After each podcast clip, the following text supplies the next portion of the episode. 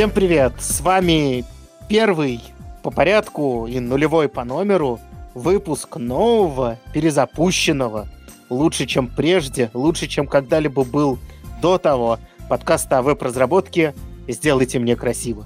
И с вами бессменный, бессмертный его ведущий. А, меня зовут Денис, мою фамилию никто из вас не знает, я думаю. И у меня есть два замечательных соведущих. Оба мои бывшие коллеги по Яндексу, но а где они сейчас и кто они сейчас, они представятся вам э, сами. Итак, первый коллега это Петр. Я все еще работаю в Яндекс Маркете, и я занимаюсь там фронтенд разработкой, и надеюсь, а, буду вместе с вами вести подкаст. Ну, если это единственная твоя надежда, то все твои мечты сбылись, ты уже ведешь с нами подкаст. И второй мой блистательный, великолепный, замечательный коллега, он не лучше Пети, он просто любит, чтобы его больше хвалили. Это Миша. Привет, э, я Миша. Э, сейчас ничего не делаю, сижу без работы, хожу по собеседованию. А, работал в Яндекс.Маркете, да, фронтенд-разработчик.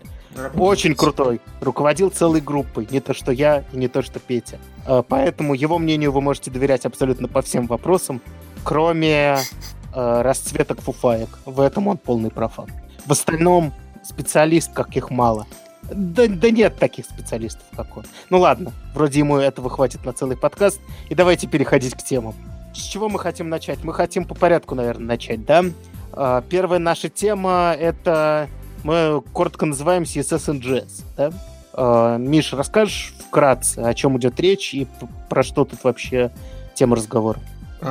Если коротко, вышла статья на Хабре, точнее перевод, о том, что CSS and JS вообще-то гораздо более предпочтительно использовать, чем любые другие а что это такое? способы работы с CSS. В общем-то, это такой способ э, доставки стилей на клиент. Ну, вообще-то это целый класс, э, целый класс э, инструментов, которые решают различные задачи. Но общий принцип такой, что CSS пишется а в JavaScript. Я сразу уточню. Вот, например, вот у нас есть веб-пак. Я в нем пишу импорт CSS, чтобы он подтянулся да. потом веб-паком и собрался. Это CSS in JS или нет? Если я пишу импорт индекс CSS, чтобы этот CSS-файлик, ну, был угу. Э, заимпортирован потом веб-паком, собственно. Ну, ты же понимаешь, что без этой инструкции он, угу. скорее всего, не потянется, если там да, да, дефолтного не прописал. А вот это CSS NGS или, или нет? Нет, это, это просто способ загрузки ага. обычного CSS. Здесь смысл в том, чтобы у тебя вообще не было там .css файла. Это а, описывал то, на уровне есть... компонента. Эм, например, какой-нибудь мапой прямо в JavaScript объекте, там border radius, двоеточие и так далее. Ага. Вот когда я делаю какой-нибудь fade-in, fade-out, и я opacity, например, э, варьирую, это CSS and JS? А, если ты это делаешь при помощи Animation API или как ты это делаешь? Я просто по таймеру изменяю значение style property у дом элемента. Я думаю, нет. А, а, я думаю, да. а я, честно говоря, даже не знаю. Ладно, давайте мы не будем Суть не в этом. нашу цель объяснить. Суть не в этом, да.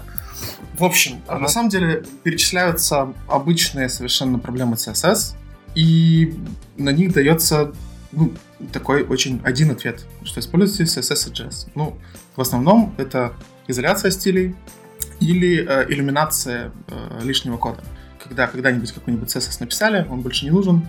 Вот, если писать это при помощи специальной библиотеки и писать в JS, то все будет хорошо. Выкидывается компонент, э, из него CSS никакой не генерится, и ничего лишнего на клиент не приезжает. Но подожди, ведь если я... Давай так, во-первых, э, возьмем э, подход с тем же веб-паком, например, да? Если я не использую этот компонент, угу Э, ну, какой-то компонент, да, то у меня не происходит этого импорта CSS, и он тоже не подтягивается. Да. То есть вопрос того, что CSS-компонента не подтягивается, если не нужен, если не использует сам компонент, он решается много какими способами, да. правильно? Да. Ну, то есть, вообще говоря, CSS and JS, он типа не для того. Э, я просто не очень понимаю. Э, мы говорим, да, у нас есть стили, но поскольку JavaScript у нас чем является типа главным, кто вообще рулит чем-то на странице, да, то есть не существует страниц без JavaScript, то типа мы и CSS там будем хранить. И за счет того, что у нас есть куча инструментов, которые позволяют хорошо анализировать JavaScript, да, например, там его код. Хороший тулинг. Да, тулинг есть про JavaScript, мы этот же тулинг получаем про CSS. В этом суть, да? Насколько я понимаю. Э, да, то есть э, у CSS всегда есть проблемы. Это там специфичность, это имена классов, э, когда они пересекаются, начинается CMS, э, scope а и так далее. Э, все эти проблемы можно решать совершенно по-разному. Вот. И автор говорит, что если использовать традиционные подходы с CSS, то все равно может так произойти, что там, например, селектор повторится. Но если мы сначала собираем все это в JavaScript, то такого никогда не произойдет, потому что мы генерируем имена классов уже перед, ну, во, время, во время сборки, например. Есть библиотеки, которые работают э, вообще в рантайме, да? Вот, и... То есть суть в том, что... Подожди, прости, пожалуйста, я все пытаюсь понять. То есть до этого э, CSS, который я описал, например, в своем React-компоненте, э, описал, например, в стиле одного из компонентов или одного из тегов, все-таки делается CSS-файл, правильно? Э, тут есть несколько вариантов. Э, если э, ага. отрабатывает compile time, то да, это выносится в CSS-файл. Если это отрабатывает в runtime е, то это могут быть инлайновые стили, например, или текст-скрипт динамический, в котором что-то меняется. Угу, угу. Здесь есть очень, очень, очень крутая тема, что например, ты хочешь динамически изменить какое-то значение.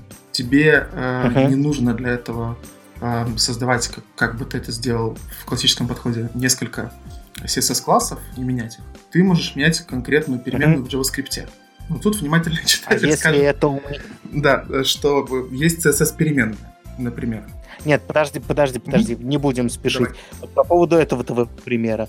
Если речь, допустим, идет про э, фон, э, например, у облегающего инпута, ну, типа input, in, input group это называется в Bootstrap, по-моему. Ну, то есть, типа, если нужно подсветить ошибку в инпуте, и ты меняешь просто фон, вместо того, чтобы вешать класс error, это я понимаю. Но иногда, например, когда у тебя э, не знаю, как-то какой-то какой интерактив происходит, у тебя меняется больше одного свойства. И тебе приходится в JS прописывать э, логику изменения всех этих свойств. А прописав один класс, ты получишь благодаря тому, что там может быть привязано сразу несколько стилей, получишь сразу все эти стили. Э, мне кажется, не про это. Э, да, конечно, классы тебе нужно добавлять, когда у тебя меняется состояние. Представь себе, что у тебя есть, например, сетка на 24 колонки и у тебя внутри так. нее э, могут быть виджеты размером 12 и 12, 11 и 13 и так далее. И вот чтобы а. попасть во все э, комбинации, тебе нужно форум пройтись от 1 до, до 1 до 23 и создавать все эти классы. А потом вешать соответствующие у нас же классы. Есть, у нас же есть каскады. Прости? Можно же повесить на облегающем. Так, я тебя не по-моему, пропадаешь. Я тебя не понял. Ты хочешь сказать, что если у нас есть куча виджетов в нашей сетке, то нам да. нужно пробежаться по каждому виджету и навесить ему какой-то класс. А, нет, э, тебе нужно нагенерить классы для всех возможных комбинаций. Э, если ты хочешь э, делать разные комбинации виджетов, там, э, три, например, виджета, э, или два и один маленький и так далее. Тебе нужно для, для всех вариантов сетки нагенерить классы. CSS и JS... Так, а в случае... Ты ага. можешь просто поменять переменную какую-нибудь, которая у тебя в подсчете сама все выставит. И эти классы не нужно будет О, ты начал пропадать очень знатно. Это Михаил, беда. вы с нами? Да, я с вами. Ага, но это было не очень заметно, потому что ты пропадал. Давайте тогда я буду меньше говорить а... и больше слушать. Будет меньше заметно. Нет. А может быть и да. А, я хотел бы э, я хотел бы сказать, что отчасти э, проблема, которая автор выносит просто в самое начало своей статьи, это про специфичность CSS-селекторов, и она э, во многом решается CSS-модулями. Э, действительно, они в процессе сборки бандла генерирует ID-шник, который увеличивает достаточной роли специфичность селекторов, так что между компонентами э, уже пересечений в CSS-правилах э, быть не, не может просто. А, но... но я так понимаю, что э... проблема с инкапсуляцией, в смысле э, что тебе могут какие-нибудь чужие стили приехать. Или ты, может быть, куда-нибудь встроен. Но кажется, это, да, совсем другие а, задачи. CSS JS это тоже не спасает. Если у тебя там будет звездочка important, э, придет из какой-нибудь левой библиотеки, это тебя не спасет. Ну да, да. Поэтому на самом деле, да, все эти проблемы, они решены уже давно, разными способами, там, до CSS. Тот же BEM во многом решает эти проблемы, да. А... Но BEM решает на уровне E6 эти проблемы. Типа у да, нас на, на э, уровне конвенции. модификаторы у нас модификаторы через подчеркивание только потому, что E6 не мог в как там как там перечисляется несколько классов подряд. Просто ну, через точку или как пробел. там? Или пробел. Через точку, просто подряд, угу. да, через точку. Вот. Понял. Вот. Типа он так не может, поэтому у нас не bhead, э, а потом через пробел type light или, не знаю, type market, а типа еще один класс, подчеркивание type, подчеркивание market. А, ну, то есть я бы не говорил, что BEM это хорошее решение в современной, в современном мире, хотя, конечно, тот способ, которым он решил проблемы давным-давно, э, ну, как бы, работает до сих пор. И, я ну, CSS-модули, это, наверное, более... Да, говори. Да-да. CSS-модули — это, наверное, современная инкарнация идей BEM, мне так кажется, да? Ну, то есть, типа, у нас есть инкапсуляция на уровне э, подключения импорта, у нас уникальное имя создается. А, да, а, но здесь так. такая штука, что что э, CSS NGS будет работать только если ты все стили через него прогнал. Что CSS модули. А на уровне Separation of Concerns мне гораздо больше нравится идея CSS модулей. А, тут еще упоминаются Styled Components. Вы работали с ними? Я э, нет. Это типа считается CSS NGS, одно из решений. И я должен сказать, что мне Styled Component скорее нравится, э, как решение. Но нравится оно мне совсем не решением проблем CSS, а оно мне нравится решением проблем React. То есть, эм, используя Styled Components, ты делаешь... Ты не работаешь CSS как-то принципиально лучше. Хотя и принципиально хуже ты с ним не работаешь. Там, в принципе, можно сделать все то же самое, что и в CSS-модулях, ну и везде, в принципе. А, это же вопрос чисто, ну, сборки, там, что угодно можно сделать теоретически. А у тебя гораздо лучше появляется, получается код твоих компонентов. То есть в нем вообще нет верстки. А, все вообще оформление ты можешь вынести в Styled Components. Не только CSS, но и какие-то дивчики, которые нужны только для верстки. Или какие-то, ну, если тебе before авто не хватает, какие-то фейковые чайлды, которые тебе нужны для каких-то хитрых хаков. Это все, в принципе, ну, это позволяет тебе видеть просто структуру компонента. Часть из этих, э, ну, то есть ты пишешь, я не знаю, там, контент, э, article list, article, часть из этого является настоящими компонентами React со своей логикой, а часть из этого просто styled component. То есть, по сути, кусок статической верстки просто оформленный красиво. То есть, э, Лично я отношусь к Styled Component скорее как к решению проблем React, нежели CSS, поэтому, поэтому вот. Поэтому непонятно, как вообще относиться к CSS и JS, честно говоря. О, подожди, они просто являются имплементацией этого подхода, поэтому ясно, как относиться позитивно. Раз тебе нравится Styled Component, значит тебе нравится CSS и JS, правильно? Если бы, если бы uh, Styled Components имели какую-то а, например, провязку с реальными классами, а, ну, типа, что вот я могу указать, что этому компоненту нужно вот этот класс прописать. Ну, это было бы странно, но, допустим, это было бы так, да? Э, но это было бы очень странно, я просто в качестве примера привожу. Э, мне было бы также удобно писать styled components. То есть мне пофиг, что я пишу в этот э, CSS. Надо сказать, что наоборот, это единственное, что неудобно в styled components, что приходится писать не настоящий CSS, а вот эти вот все правила, типа вместо тире у нас camel case, про некоторые... Что? Чего-чего? Эти правила просто потому э, следуют из того, как мапится CSS в дом свойства. Да, да, я с этим не спорю, но там еще есть проблемы с э, вот этими некоторыми фиксированными словами, которые нельзя использовать. Э, я не помню, что им, ну типа класс, да, нельзя написать, но что-то еще. Э, с чем-то у меня возникала проблема, что у меня класс назывался как какое-то слово в JavaScript или там типа свойство какое-то совпадает. Не помню. Но, в общем, это, пожалуй, то, что наоборот раздражает, то, что ты вынужден писать в JavaScript синтаксисе. А, но... А, подождите, я не херню несу, а там не, там же строковая обработка, там, по-моему, ты CSS все-таки пишешь. Дайте-ка я посмотрю, что я давно ставил Components, не. Я, а, я тем временем э, хочу сказать, что а, я в очередной раз... Прости, прости, mm-hmm. я быстро поправлюсь. Я херню сказал, ты там, наоборот, ты там пишешь настоящий CSS, это очень хорошо, да. Э, там а, просто за счет вот этих, как они называются, э, через бэкслэш, когда ты можешь функцию обработки mm-hmm. указать, как это называется в ES6 спецификации. Template functions. Литералы специальные. Да, literal, literals. Literal functions, да.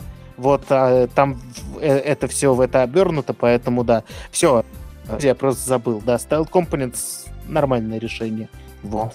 Но э, для меня, э, я, как вы уже поняли, э, не очень глубоко с этим знаком, как внешний наблюдатель э, смотрю, и в очередной раз вижу, что э, мы от э, таких довольно классических канонов, которые были в вебе, которые говорили о том, что мы разделяем представление, поведение и, собственно, смысловое наполнение наших страничек. Это мы пишем HTML, это, собственно, смысл страницы. Э, мы пишем CSS, это его стилизация, э, JavaScript поведение. Теперь мы все смешиваем в одну кучу.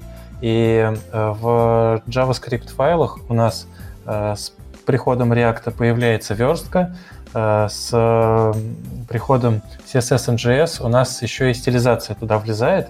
И я э, некоторое время никак не мог э, отвыкнуть от э, вот этого обстоятельства, пока не узнал, что на самом деле я все время боролся за одну крайность. Я все время боролся с излишним каплингом в коде.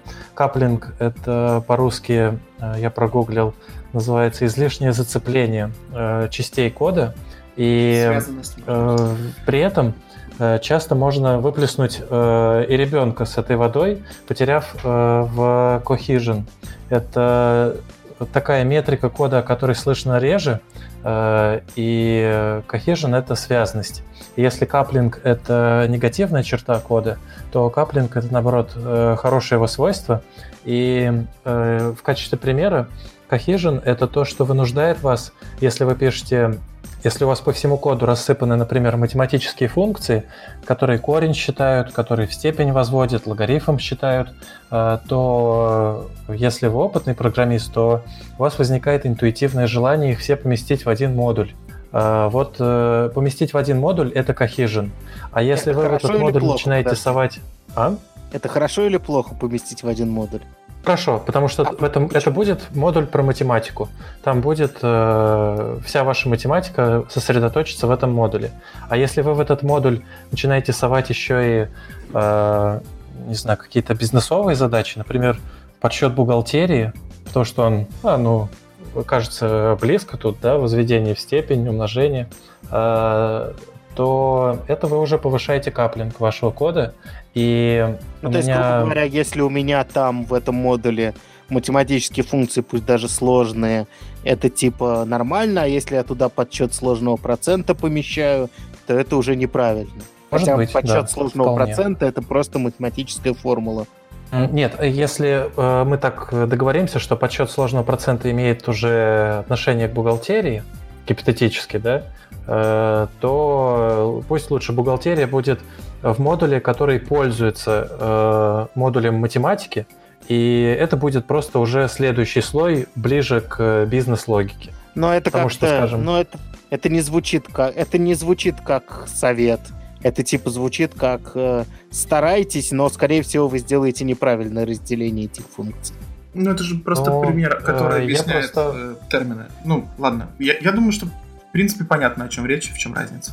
Ну типа... Э, штука, Штука тут в том, что когда вы пишете компонент, э, возвращаясь как бы к CSS и JS, э, задача стилизации этого компонента, утверждают авторы подхода, она э, всегда решается практически одновременно с задачей написания всего остального в этом компоненте. И когда вы бьете себя по рукам и кладете CSS-файл отдельно, то это, наоборот, утверждают они, мешает вашей работе. И э, на самом деле вы не повышаете вредный каплинг, а вы повышаете полезный cohesion. Круто. Особенно тем, что я узнал два совершенно новых слова. А э, самая главная моя претензия к твоему изначальному посылу заключается в том, что ты говоришь, что если бы, что когда код делится по технологиям, то это деление на представление контента поведения, а если это будут 3GS файлы, то у тебя все в голове смешается. Э, теперь ну, у да, нас был все, такой. Теперь у нас все живет в JS, и э, ну типа, если представить, что все живет в JS, то это разделение, оно никуда не пропадает. Просто тебе раньше было привычно, что это типа разные прям технологии. Вообще-то говоря, если лучше работает, что это э, все JS, но ты просто делишь для себя, что вот есть компонент, а у него рядом лежит файл, ну пусть не индекс CSS, а там, я не знаю, э, style.js, э, в котором, например, твои style components. Не соглашусь, потому что у тебя был интерфейс, э, по которому вот эти довольно независимые вещи общались. Это были имена классов. И ты запрещал себе э, ничего, кроме имен классов, э, в JS-коде, скажем, упоминать. Поэтому разделение как бы уменьшилось. Потому что имена классов пропадают в подходе CSS и JS. Э, прости, пожалуйста, ну, для тебя. про какой ты JavaScript говоришь, в котором ты ничего кроме имен классов не употребляешь? Ты же понимаешь, что для решения любой практической задачи сам, во-первых, jQuery Э, активнейшим образом меняются стили напрямую из JS. Ну, это всегда считалось плохой практикой, насколько я помню. То есть, да, но всегда делалось. Тот же jQuery, он первую проблему, которую решал, он говорил тебе, э, давай ты мне скажешь, во что превратить, э, в какой класс.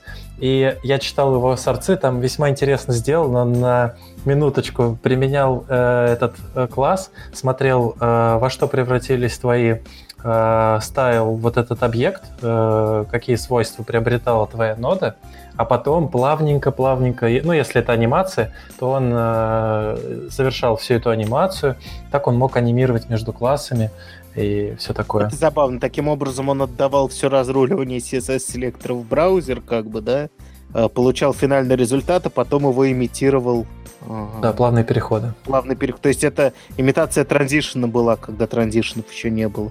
Ага. Интересно. Так, э, подводя короткий итог.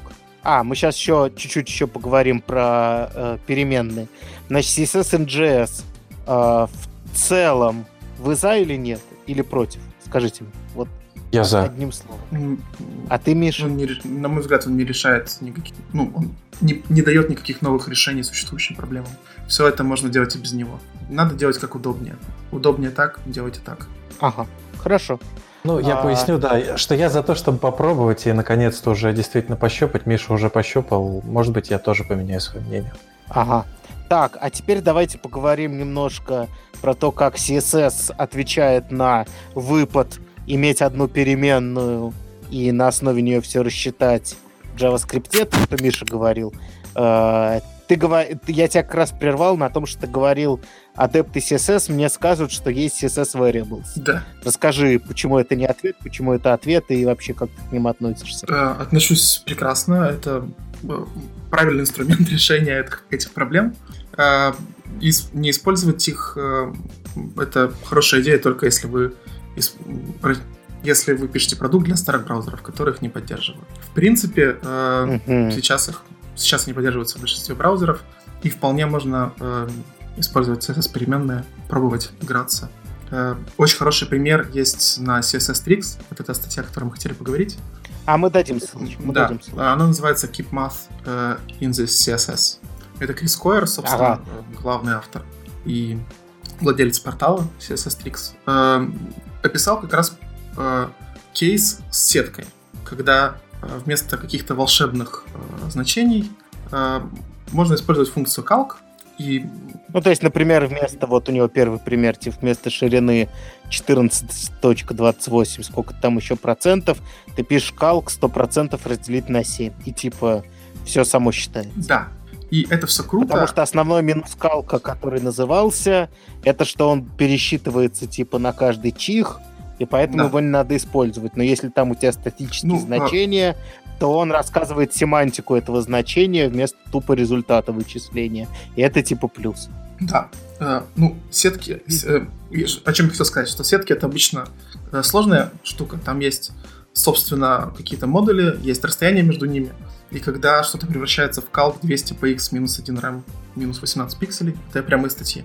Сложно понять, что почему, и э, в таком коде спасают только комментарии. Но если каждому из этих значений дать название переменных, э, uh-huh. то все будет здорово. А кроме того, их можно будет менять прямо из JavaScript, инлайнить родителю новое значение переменной, и все будет работать даже лучше, чем CSS JS. Ага, хорошо. Возникает такой вопрос. То есть, скажем так, ты скорее не одобряешь, когда пишут калк 100% разделить на 7, но тебе бы понравилось калк 100% разделить на, э, как там правильно писать, var в скобочках, тире-тире, э, Column Count. Да, да, что-нибудь такое. То есть вот скорее это тебе больше нравится. Да, мне это больше нравится. Э, с точки зрения... Мне кажется, это совершенно омерзительно выглядит, а это абсолютно нечитабельно. И мне очень нравится идея делать 100% разделить на 7, потому что я понимаю все цифры здесь. А, но мне абсолютно не нравится финальный код, который он пишет. То есть, ну просто реально, вот на мой взгляд, моя э, красота кода внутри меня, мое представление о красоте кода, примерно до середины этой статьи говорит, хм, хм, пока калк. Как только начинаются переменные, такой, э, два тире подряд в начале CSS-свойства, э, а потом я вижу, э, вот в последнем снипете кода типа три вложенных калка, э, семь скобочек вокруг разных варов. Э, это очень уродливо выглядит. Смотри, э, Здесь должна быть фотография автора статьи, которая обмазывается себе, втирает в подбородок вот это все. Да. Скобочки. Есть хорошая техника, которая тоже есть в этой статье. Это использование препроцессоров со всей этой красотой. Мы можем, конечно, и просто в препроцессорах использовать э, переменные, но здесь есть одна очень большая разница. Дело в том, что те переменные, которые используются в препроцессорах, они не переменные. Это скорее константы, их нельзя менять в рантайме. Но если... Но это макросы просто. То есть да. раз прописал переменную, она под... Да, но вот там в самом низу есть пример, когда э, этот макрос разворачивается в CSS переменную, ты получаешь сразу э, два профита. Это читаемость в, там, например, на SCSS или на LS, и потом, возможно, динамически это менять э, уже в рантайме. Мне кажется, что вот это вот сочетание особенно хозяйке удалось. Я думаю, что я буду пробовать так делать. Мне понравилось. Это уже в снипете, который э, на код Penny, да. да? Ну, короче, я могу сказать, что с одной стороны, мне абсолютно не нравится этот код. Абсолютно. Я считаю, что тут любой человек, который такое написал, должен быть приговорен к чему-нибудь. У меня фантазия закончилась ровно в середине фразы. А, но... Код Пен посмотрел, Денис? Да, вот последний. А, код Пенни гораздо лучше. Тебя вызывает отвращение? Меня вызывает отвращение тот факт, что вы меня перебиваете. Вот реально, вообще омерзение. Омерзение по всему телу пробегает. Так вот, вы даже не дослушали, что я, блин, говорю, вы мне уже про код Пен рассказываете. Но... Что все, мы поняли. Нет. Я не... Да хватит. Вас я хочу, понятно, и мамок ваших. А, значит, а, но, вообще-то говоря, у многих компонентов, которые я использую, скачав типа через NPM, я и в код-то не заглядываю. И я вижу большую перспективу, что какой-нибудь чувак может написать офигенно а, кусок кода, сниппета CSS-ного, предоставить его, дать API, типа вот тут проставьте ширину, вот тут поставьте цвет и все шикарно, типа, просчитается на основании этого. И я могу это использовать просто не глядя в этот код. То есть все будет работать. С этой точки зрения, то есть как способ распространения CSS-ных сниппетов именно, а не как способ написания кода. Да, даже, ну, ладно, на CodePen оно выглядит получше, но я все равно не хочу писать такой код, вот честно. Ну, не хочу я писать в CSS вот всю вот эту вот фигню. Но с точки зрения того, чтобы распространять CSS как какой-то, ну, как э, решение готовое, компонент типа какой-то. Это, по-моему, прикольно. То есть, ну, и тот факт, что ты реально можешь динамически менять это значение переменной. И, кстати, да, вы видели, ну, типа, как меняется оно динамически? Ты, типа, пишешь тире-тире, название да. свойств в JavaScript, это же омерзительно выглядит. Нет? Ну, я себе не представляю, как это, это как это можно было сделать лучше, если честно. Вот какой такой синтаксис, чтобы не сломать весь остальной CSS, что был до него, можно было придумать, чтобы оно работало лучше и выглядело а лучше. доллар нельзя использовать? Тире-тире. Прости? Доллар нельзя использовать вместо тире-тире и не оборачивать это в var, а просто использовать доллар. А, доллар, я уверен, что это было вполне валидное значение. Хм. Э, ну, я, кор... я короче... Доллар это просто диктует SAS для названий переменных, если вы об этом. Mm. А потом он, видимо, осознает, что это должно стать CSS переменной и делает все необходимые. Да. Не, ну я, я говорю, к примеру, вы меня спросили, э, я не знаю, что можно придумать, чтобы это было лучше. Я тебе могу сказать, что можно придумать, чтобы это было лучше. Во-первых, сделать, э, сделать, чтобы калк работал не только на два действия, и чтобы не надо было в калк вкладывать калк. Это ну, первая да. омерзительная вещь, которую я вижу. Вторая — это вот эти двойные тире постоянные, которые можно было поменять на какое-нибудь более распространенное в каком-нибудь языке обозначение переменной. Доллар, ну, обычно хорошее решение из мира PHP, который типа был придуман, чтобы встраиваться в HTML. Ну, то есть, ну, это не CSS, конечно, но тем не менее. А, и можно было бы тем самым избавиться от вара.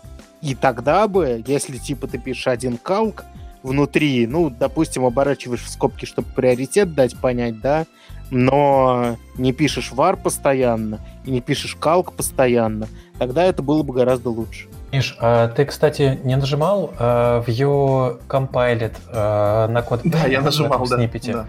Что-то он, сволочь, не превратил это все в переменные. Он просто подставил as is. Да, к сожалению. Э, я вот не знаю, умеет ли оно так делать. Но, насколько я понял, идея такая, а. что мы прячем под э, красивые записи э, некрасивые. Ну, хм, ведь, может быть, я не так понял этой статьи. Ага, ну понятно. Э, это была твоя гипотеза, а не да, это, э, да, действительно да. факт. Да, простите. Ага, съели со своим кодпеном. Стоило меня перебивать ради этой херни? А это как э, соотносится с э, CSS NGS? Вы что считаете? Не надо в жопу эти CSS NGS, давайте переменные использовать, да? Ну, это про... Миша считает, что да. Один, один, э, да, я считаю, что да. То есть вот э, одна из задач, которую как будто бы решает, решает CSS NGS, это динамическое изменение свойств. Ну, кажется, для этого уже все придумали. И это эти самые некрасивые CSS-переменные, которые вам нравятся. Хорошо. Кажется, мы все поняли про эту тему. Давайте переходить дальше. Мы потратили на нее дофига времени. Зато раскрыли и в хвост, и в гриву. А, давайте-ка перейдем к теме про Edge. А, поскольку вроде как движуха началась на этой неделе, да?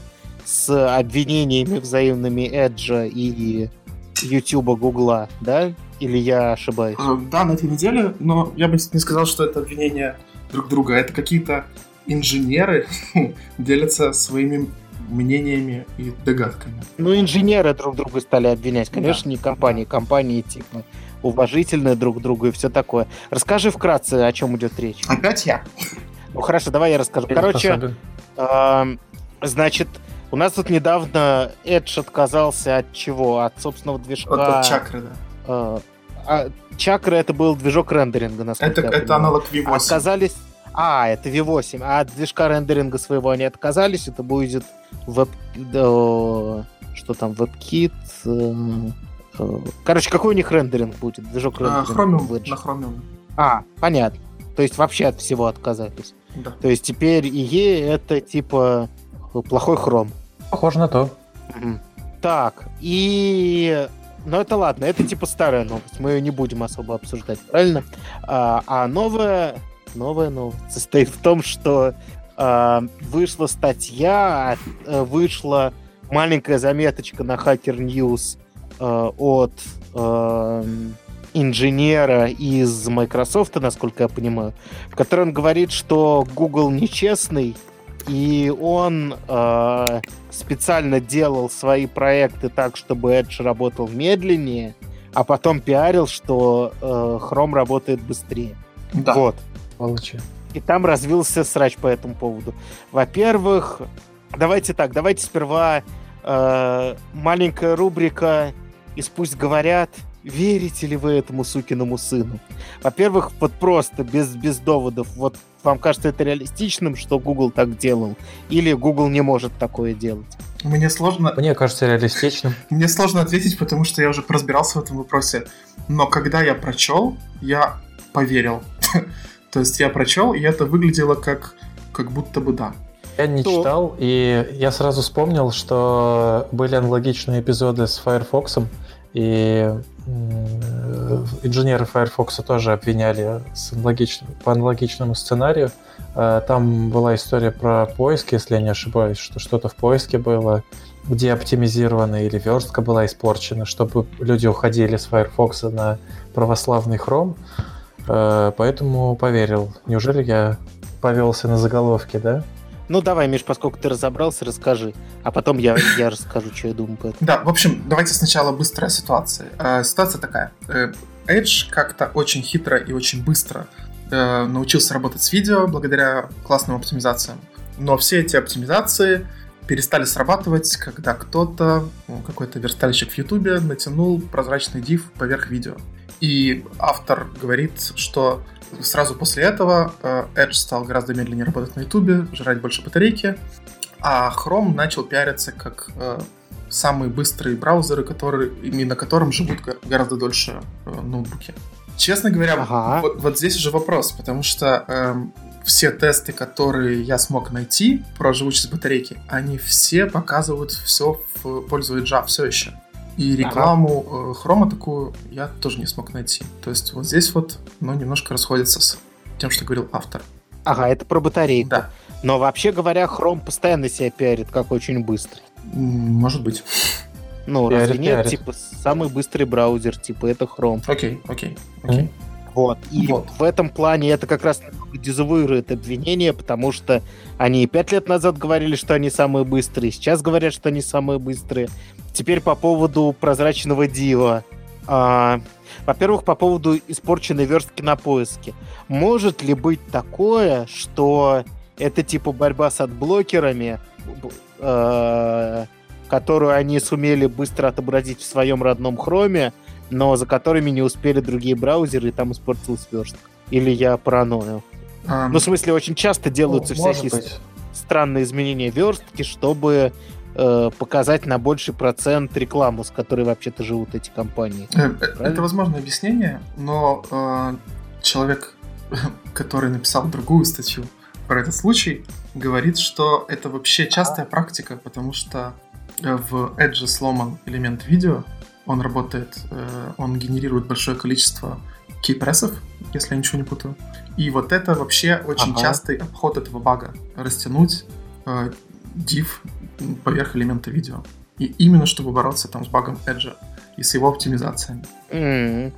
Чтобы дивом слушать э, кейпрессы, а не вот этим этой фигней, Да. да? Там что-то не так с Так, а теперь, а теперь скажите мне с другой стороны. А, вот прослушав эту новость, я, в принципе, подумал, что это возможно, да, потому что Google уже не такой белый и пушистый. Мгм. Но если мы говорим про прозрачный div, натянутый поверх видео, вы серьезно, ну, я вот, у меня в голове не, не помещается вот, вот что, что в Гугле есть же трекер задач, и в этом трекере задач поставлена задача натянуть поверх э, ютубного видео прозрачный div, чтобы в Edge плохо отображалось. Или Я- просто натянуть поверх видео прозрачный div, а проект, в котором э, к которому привязан этот тикет, навредить Эджу, чтобы он был медленным. Ну, я Ну, вообще знаешь, я если не могу вот- себе такое представить. если Я тоже. Если говорить вот э, в таких, э, если представлять вот так абстрактно, то я могу себе такое вообразить, потому что э, есть э, проекты, например, по улучшению доли браузера среди всех остальных браузеров. У них могут быть понятные KPI, которые очень легко измеряются. Это сколько людей заадоптили этот браузер.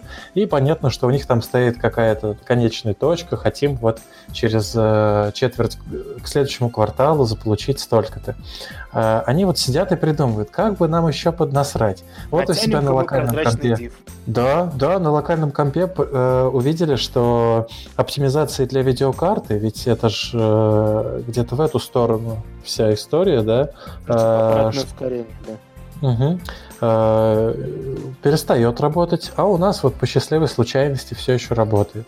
Ну, давайте э, подгадим. Я себе могу вообразить ну, такую ты понимаешь, ситуацию. какие риски иметь это в трекере, в публичной компании, которая торгуется на бирже. Да, даже то, что сотрудники знают на каком-нибудь Глаздоре или Хакер Ньюсе, это всплыло бы, и ничего хорошего не получилось. Но это прям мега факап. То есть даже если они бы так хотели сделать, мне кажется, публичность компании очень сильно ограничивает возможность такого.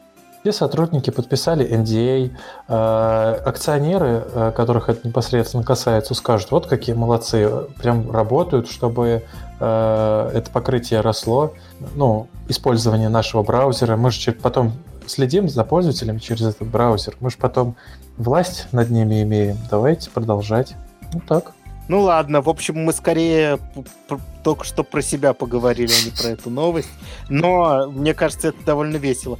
То есть, э, и вообще мне кажется, что и изначальная новость больше рассказывает, то есть новость от инженера э, Microsoft, да, э, больше говорит про разработку Microsoft, чем про Google.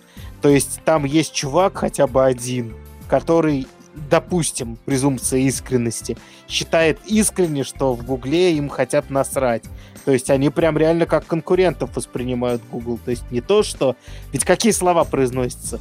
Diversity браузеров, мы все делаем одно дело, веб будет быстрее совместными усилиями, э, ну, что там еще говорится, вот весь этот булшит про то, что компании дружат между собой, а они жестко грызутся. И при этом на уровне даже разработчиков, я не говорю там про людей, которые бабло считают и ненавидят Google за то, что ты долю отжал, а даже разработчики видят врагов в Гугле. То есть прям врагов, а, которые... разработчики? Могут... Ну, кто? Это не, же менеджеры. А, это а ясно.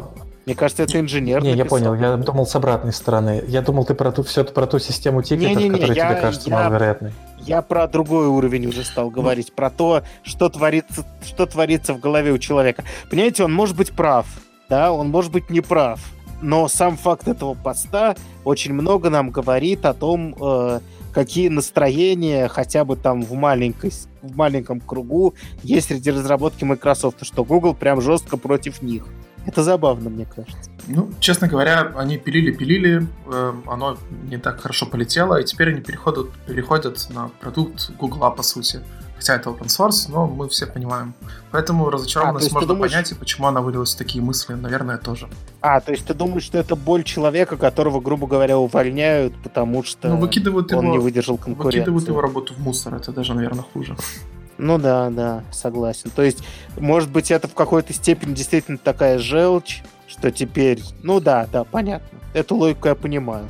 Хорошо, это меньше. Просто я думал, у человека в голове вообще непонятно, что творится. В принципе, если представить, что его действительно то ли увольняют, то ли переводят на какую-то фигню, а он этому делу там ночами три года посвятил, в общем, можно посочувствовать. А, и есть ответный выпад, что Эдж вообще плохой и сам виноват. Но мы, наверное, не будем это особо обсуждать. Ну, вернее, мы чуть-чуть это обсудим. Ну, мы, мы мельком что... уже пробежались. Это про вот эту вот проблему с захватом э, события нажатия клавиш. Ага, ага, да, с, с кликами. Ну, то есть, вообще говоря, понятно, что Эдж сам виноват, потому что он проиграл. Ну, то есть, э, он проиграл гонку вооруж... Ну, гонку, я не знаю чего. Эволюционную гонку браузеров. Он проиграл, потому что он вымер. Тут можно рассуждать, каким он был замечательным, да, как хорошо работал инженер, который занимался, не знаю, DevTools в Edge, но в целом браузер умер. Ну, то есть, значит, он был... А вот вы э, расскажите, э, интересно, вы в, сво- в рамках своей работы смотрели на Edge? Я вот э, периодически приходится на IE11 все еще смотреть, к сожалению. А вы смотрите на Edge? Я стараюсь смотреть. Mm. У меня скачан образ виртуальной машины Microsoft. Ну, чаще, конечно, а когда а баги приходят, но иногда и сам. А я на десятой винде, поэтому я думаю, ответ понятен. Конечно, я его ни разу не открывал, у меня хром. Не, я шучу. Я им даже попользовался чуть-чуть. А, у меня просто сейчас специфика проекта такая, что мне не нужна браузер Diversity, мне типа нужно, чтобы в двух работало хорошо. Причем их должен назвать я, но зато хорошо. Круто. Вот. Круто. А, так, поговорили про это. Давайте под конец в качестве ссылочки чисто дадим доклад Виталия Фридмана а, и чуть-чуть про него поговорим. Не про контент, а про доклад в целом. Вы не против? Или вы хотели прям контент разобрать? Как вы относитесь ко всему? Там нужно очень долго разбирать. Сам доклад довольно длинный, так что можем по верхам пробежаться. Да, доклад больше часа. Речь идет о докладе, который называется New Adventures and Responsive Web Design э, с College.js. Э, я не знаю, где он был, но проходил он в начале этого года. То есть довольно давний доклад.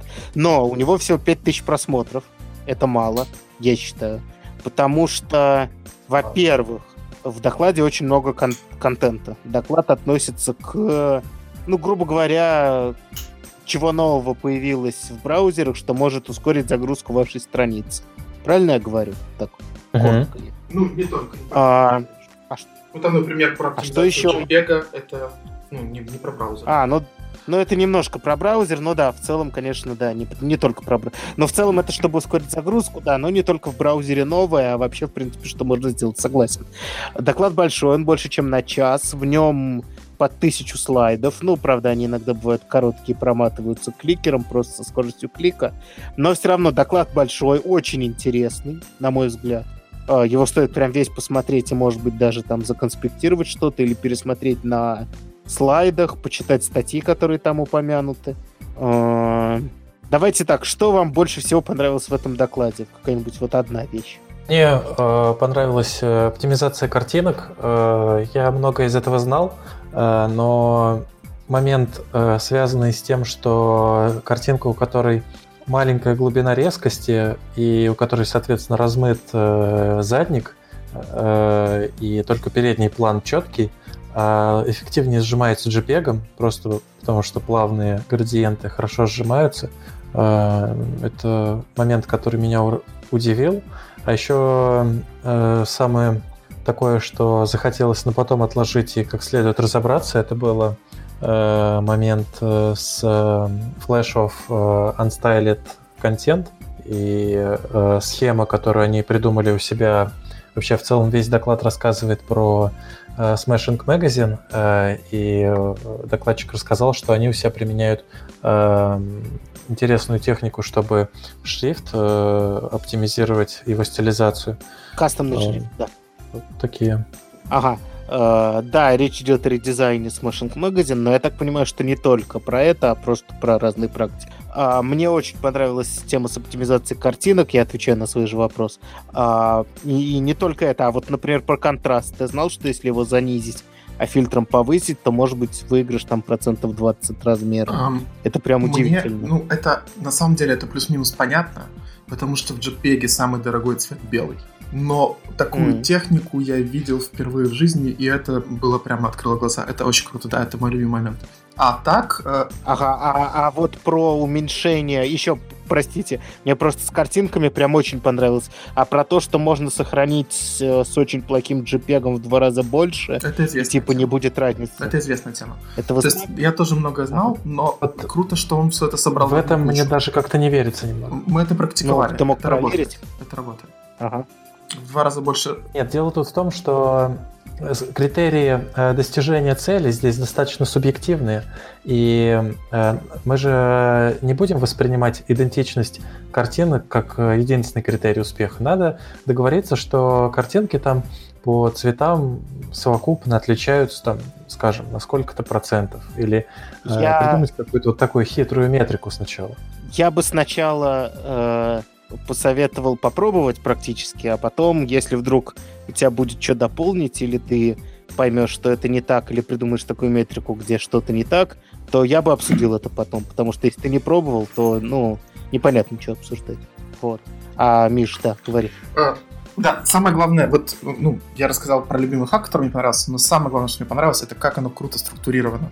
Там есть несколько моментов, на что обратить внимание, э, на zip, на картинки, на шрифты, и это прямо руководство к действию. Можно составлять по этому чек-лист и прогонять свой сайт через это. Мне больше всего понравилась структура. Это круто. Обязательно к просмотру. То есть то есть вам больше всего понравился контент доклада. Я просто должен сказать, что я поражен не столько контентом, сколько подачей. Потому что, безусловно, это по контенту ему нельзя поставить низкую оценку, это очень хорошо. Но я, честно говоря, не слышал такой подачи на русском языке. И не потому, что он говорит с акцентом, а потому что э, это информативно, это очень плотно, это экшен, при этом это очень интересное оформление доклада. И, короче, вот я просто как э, человек, который выступает, выступал и планирует выступать, и который вообще занимается, я не знаю, рассказом о чем-то какому-то количеству людей, я прям впечатлен. Ну, то есть, мне кажется, это очень крутой доклад. То есть, вот можно смотреть безотносительно контента и учиться просто подавать материал, работать с публикой. И, ну, это прям, говоря языком рэпчика, это прям западный уровень. Это западный уровень. К этому можно стремиться. Как вам кажется, по чисто по подаче и вот потому, что, ну вот, потому что я говорил, вы согласны, или вам показалось, ну, обычной подачей, скорее контент заинтересовал? Ну, я Фридмана давно слежу. Э, уровень офигенный, конечно. И, ну, ты зря говоришь, что это э, там э, русский докладчик, потому что это действительно западный уровень, и на англоязычных конференциях он выступал, поэтому здесь все понятно. Не-не, я про это не говорю, я просто говорю, что он э, я говорю, что это западный уровень не из-за акцента, а из-за того, что человек пришел и показал, чем отличаются даже хорошие русские доклады от хороших западных докладов. Мне кажется. Я с тобой полностью согласен, да. А, Петя? А, ко мне вопрос, да? Я просто пропал звук дополнение, предложение э, по поводу а, я? Я абсолютно, да, тоже считаю, что надо у него приемчики перенимать всем. Э, мне, мне, я обратил внимание на такой момент, что э, где-то ближе к концу он, э, заметив, что может быть, э, он был там чуть более монотонен с последние минуты, он э, достал вот эти свои конфеты и в очередной раз их запульнул, э, даже без э, особенной награды, только за тем, чтобы встряхнуть толпу. Э, вот он много делал вещей, которые чтобы людям было комфортно себя чувствовать в зале, мне кажется. Да, особенно интересно, что, насколько я понял из того, что он сказал в начале, что это был последний доклад на конференции, это вообще-то очень жестко. Выступать последним на конференции, это прям тяжело. Особенно с техническим докладом, а не болтологическим. В общем, он реально молодец со своими с придумкой с шоколадками, а офор... и, и с оформлением. Мне, конечно, понравилось, сколько сил на это потрачено. В общем, я под огромным впечатлением от этого. И контент, и подача, и мне кажется, это на 500 тысяч просмотров, а не на 5, поэтому тому одному человеку, который нас послушает, я советую 450 тысяч раз пересмотреть этот доклад и восстановить справедливость в этом мире. В целом, темы наши закончились. А, если вам что добавить, забыли ли мы про что-нибудь рассказать, хотите ли вы что-нибудь отметить, дорогие мои коллеги, или мы будем уже завершать эту балалайку? Можно завершать. У нас э, есть планы на образовательную часть. Мы можем ее оставить на сладкое для других выпусков или как? Да, ну можно проанонсировать, что мы поговорим, что у нас есть много планов, у нас есть много тем. К сожалению, выясняется, что мы про одну тему можем говорить 40 минут и ничего не рассказать. Но надеюсь, что вам было весело. А, в будущем, в будущих выпусках у нас будет рассказ про типизацию в JavaScript, а, будет рассказ про завершающий э, обзорный какой-то рассказ про JavaScript, правда, в 2018 году, но мы немножко отстаем и догоняем. А, поговорим про жизнь в мире JS еще не один десяток часов, я думаю, да? А, ну все. 11 примерно. 11. Вот, ну все, давайте э, на этом прощаться. Спасибо всем, кто это прослушал. И... Всем пока. Пока-пока.